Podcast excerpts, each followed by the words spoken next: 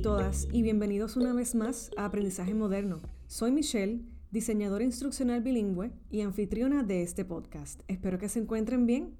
Antes de comenzar con el tema de hoy, les aviso que con este episodio cerramos la primera temporada de Aprendizaje Moderno y les tengo buenas noticias.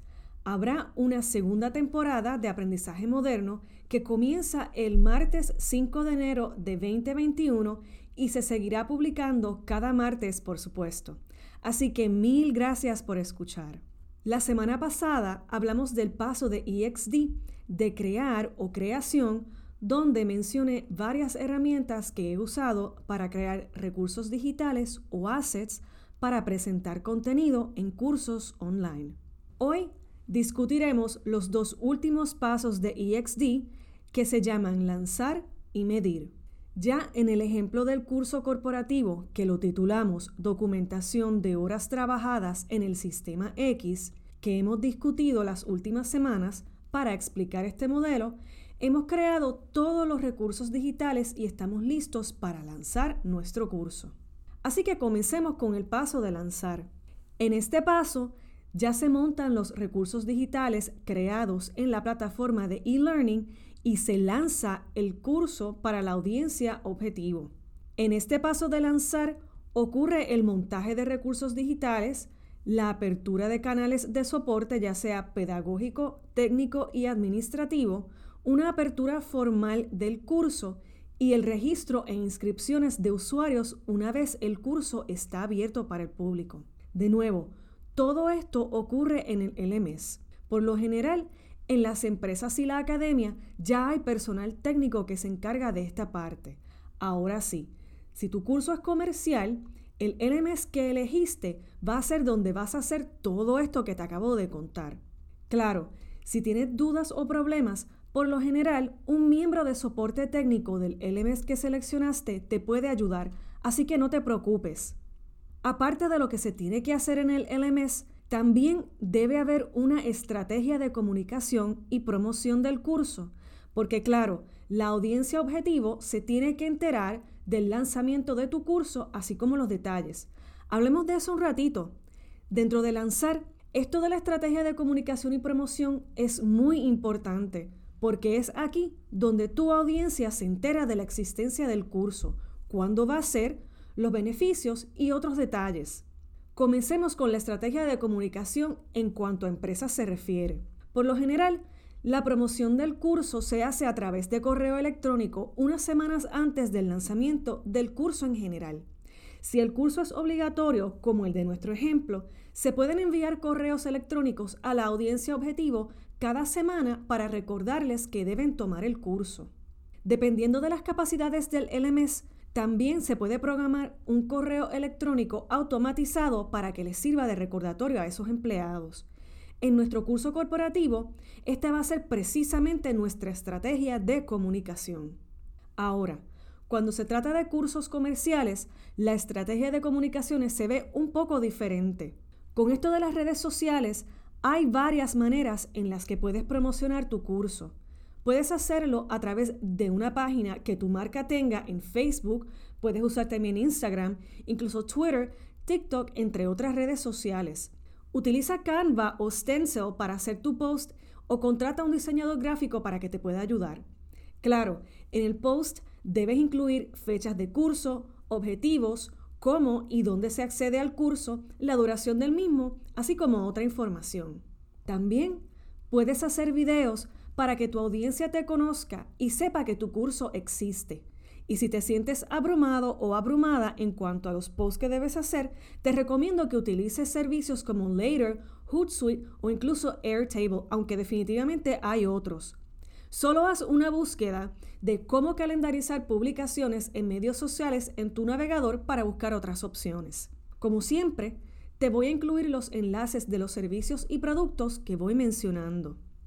De igual forma, si ya tienes una lista de correos electrónicos de potenciales clientes, puedes diseñar una campaña de promoción para ese curso. Al igual que con los posts de medios sociales, puedes crear imágenes en un servicio como Canva, Stencil, Adobe Spark o un producto similar y enviar esa información a través del correo. Puedes automatizar el proceso utilizando un servicio como MailChimp, Constant Contact o Drip. Con estos servicios puedes crear una estrategia de email marketing para tu curso que sea efectiva. Con esto ya completamos la fase de lanzar. Ahora nos queda la última fase que es medir. Aquí se monitorean y se miden los resultados de la experiencia de aprendizaje en línea que acabas de crear. Con los datos obtenidos se determinan las acciones de mejora continua que deberán llevarse a cabo en la siguiente iteración o versión del curso.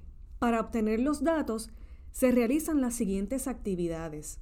Un seguimiento, monitoreo y análisis del desempeño de usuarios.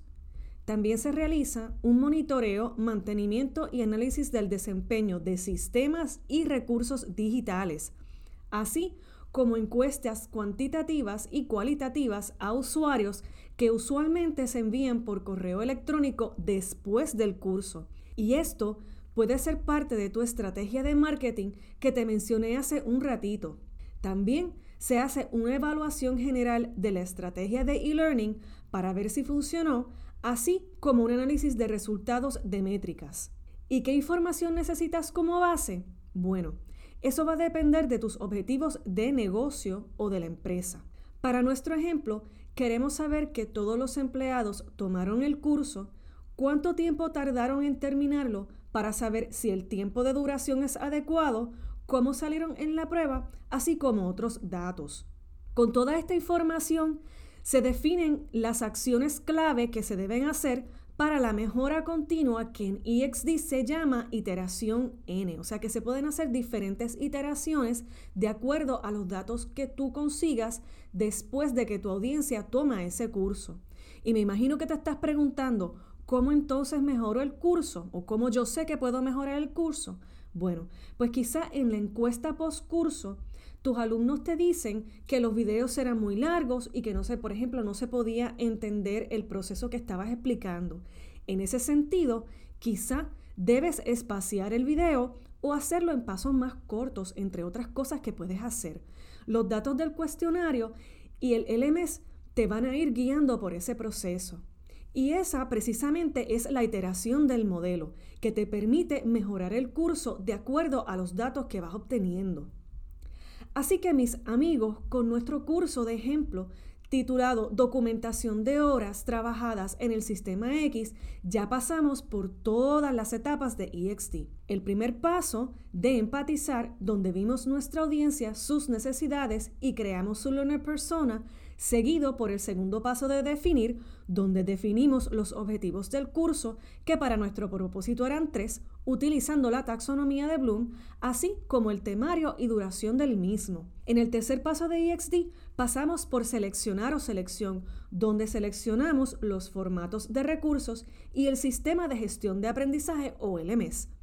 En el cuarto paso, crear, creamos los recursos digitales y hasta les conté de algunos recursos que he utilizado. En el quinto paso de lanzar, que acabamos de hablar en este episodio, lanzamos el curso y diseñamos una estrategia de comunicación que va a ser en correo electrónico.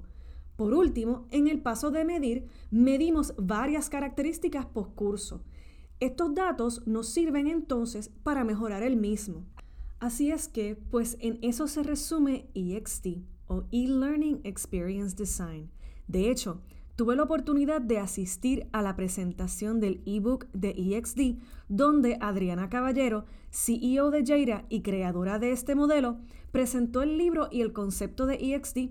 Estuvo muy bueno e interesante y les voy a incluir el enlace de la presentación por si quieren aprender más y ordenar el libro. Les recuerdo que viene una segunda temporada de aprendizaje moderno que comenzará el martes 5 de enero del 2021 y como siempre, mil gracias por escuchar.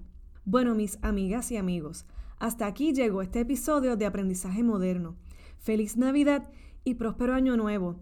Recuerden seguirme en Instagram como arroba mbonkowski que se deletrea MB o-N-K-O-S-K-Y. Les deseo lo mejor y nos escuchamos en el 2021. Cuídense mucho y sigamos aprendiendo.